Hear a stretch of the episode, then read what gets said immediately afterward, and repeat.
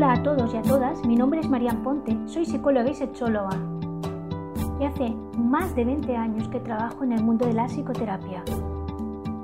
Hoy le doy inicio junto a vosotros y vosotras a una nueva temporada. A lo largo de varios capítulos estaremos desarrollando diferentes temáticas que nos invitan a generar más expansión y más pensamiento autocrítico, de forma constructiva que nos permita salir del malestar y co-crear una mejor realidad.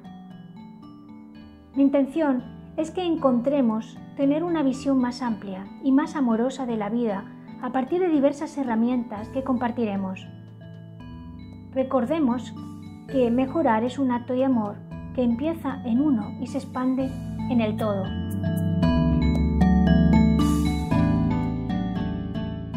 Hay diferentes obstáculos que si no los revisamos pueden afectarnos a nuestro crecimiento interior y personal.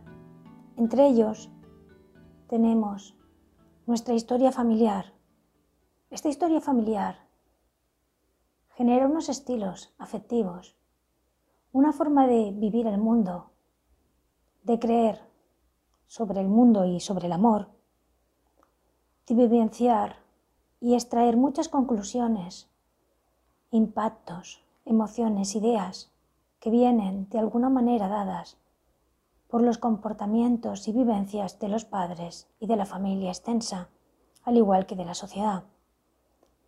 Es importante revisarlo, porque muchas veces podemos tener sentimiento de no ser lo suficientemente buenos o válidos, o ser complacientes, o vivir alguna situación de abandono, de negligencia, de inseguridad, sobreprotección, ambivalencia situaciones contradictorias o de miedo. Todo esto genera un crecimiento que puede afectarnos a nuestra evolución, a nuestras decisiones y a nuestra visión. Aquello que se va repitiendo y aquello que está como impacto y que todavía hoy nos resuena o se nos activa, nos explica que es importante liberarnos y hacer un trabajo, primero de revisión de comprensión, de ver los patrones, de hacer los duelos y de darnos una dirección. Otro aspecto importante son las creencias, que como muchas de ellas hemos dicho, que vienen del sistema familiar. Estas creencias tienen que ver con las opiniones, juicios que nos vamos informando y que también el formar esos juicios hacen que veamos el mundo de una manera determinada y que incluso muchas veces lo percibamos como natural y no lo cuestionemos.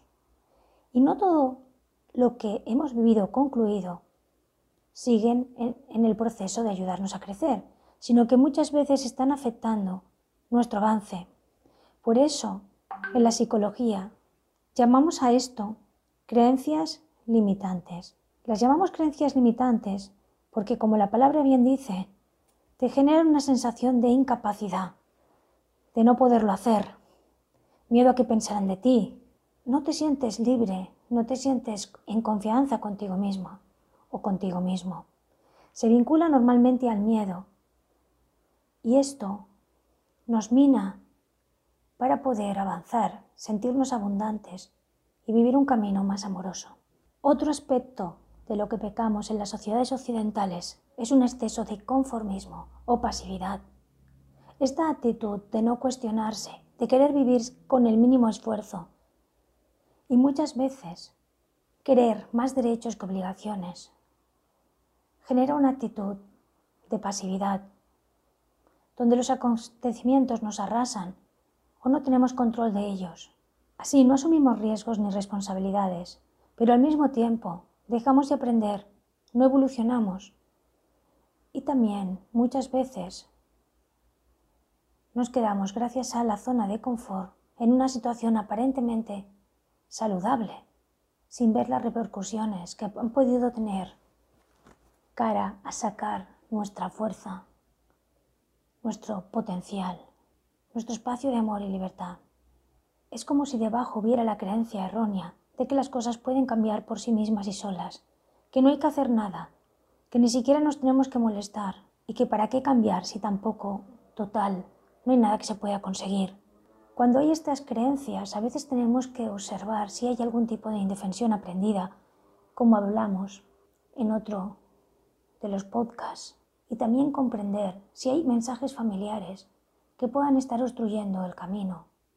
Comprender de dónde viene esa necesidad de comodidad, si ha habido sobreprotección, si ha habido situaciones de impotencia, si hay traumas ocultos, si se te han dicho cosas en casa como para qué vas a molestarte si siempre te sale mal, si hubo alguna situación escolar o alguna situación de comparación con un tercero o con un hermano. Esto nos puede ayudar a ver que esa actitud muchas veces se ha generado una pasividad por no creer en uno mismo o por no, poder conectarse con quien es y con lo que realmente nos puede facilitar una vida más integral emocional, mental, espiritual, de cuidado y de alguna manera también de darte cuenta que incides en la realidad y que puedes hacer cambios importantes.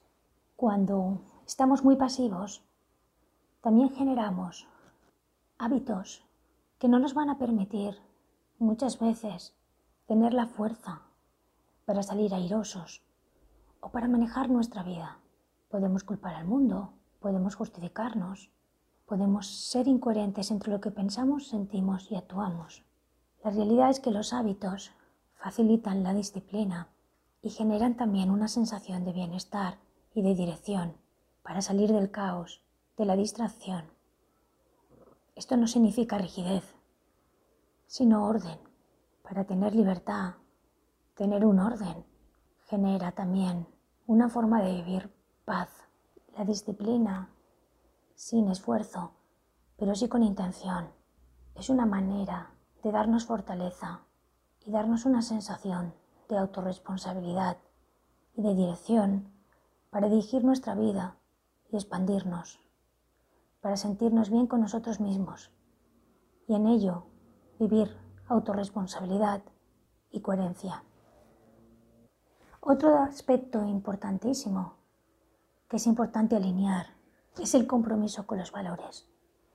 Los valores dan guía y dirección, nos permiten vivir en coherencia y en momentos determinados, cuando viene una tormenta, sentir que tenemos el timón de nuestro barco y al mismo tiempo filtrar y seleccionar personas que al comulgar con dichos valores y con esa resonancia no nos saquen de nuestro centro y nos permitan hacer una vida donde podamos vibrar en amor, tener visión y seguir manteniendo una sensación de presencia, de dignidad, de cohesión interior, de integración y de integridad para seguir caminando desde el avance y el crecimiento interior en conexión con quienes somos. El entrenamiento de la mente a través de darnos cuenta de cómo pensamos, cómo podemos de alguna manera ir depurando, comprendiendo de dónde viene y de qué manera vemos el mundo, porque nuestros pensamientos reflejan una forma de vida. Si somos conscientes y vamos transformando, cambiando y modificando nuestra manera de mirar, puede cambiar nuestra percepción. Otro de los aspectos, cuando han habido situaciones difíciles, es que endurecemos el corazón. Y eso hace que muchas veces no podamos ver con unos ojos más amplios e incluso tengamos lugares donde no somos conscientes de las heridas que necesitaríamos poder liberar y al mismo tiempo no reflejarlo en otros. La prisa, la falta de escucha, el no poder ir a un ritmo que nos permite digerir la vida, es algo que hace que vivamos más desconectados.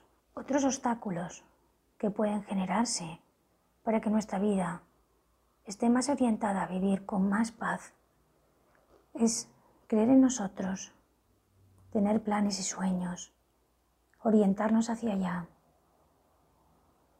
sin postergar, dando un espacio para que se haga realidad, poner la constancia a través de haber trabajado, como hemos comentado, una disciplina pero con intención, no con sobreesfuerzo. Vivir nuestras actitudes, ver si son actitudes tóxicas Por ejemplo, que nos quejamos, que nos sentimos víctimas y ponemos en los demás nuestros pensamientos, si hay problemas de personalidad, si hay miedo, envidia, frustración, desconexión de nuestro mundo emocional, si hay bloqueos. Ver nuestras actitudes y ver cómo hacer que éstas no nos controlen y no nos limiten y al mismo tiempo ver cómo darles una salida para que no bloqueen nuestro desarrollo haciendo terapia u otras cosas, también es algo que nos va a ayudar. Otro aspecto importante es salir del miedo a lo desconocido.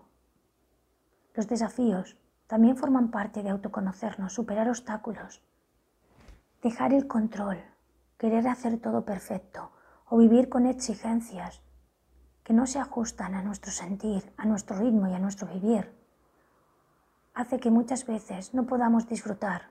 Otro de los aspectos importantes, aparte de no dejar de soñar, es salir de personas, contextos y situaciones que no son positivas. Si ves personas con quejas, poco optimistas, renegadas, con envidias, con críticas, será importante que te des cuenta que esas cosas nos afectan y busca desde tu mente y tu corazón dónde quieres estar, de qué te quieres rodear y qué puedes decidir, dado que eres el responsable de tu vida. Gracias por acompañarme hasta aquí. Espero que haya sido de utilidad lo expuesto. Te animo a que puedas compartir a quien pudiera necesitar escucharlo, porque entre todos vamos a crear comunidad, buscar una manera de contribuir a crear un mundo mejor desde adentro, para que el resto y el externo también sea más sano, amoroso y humano.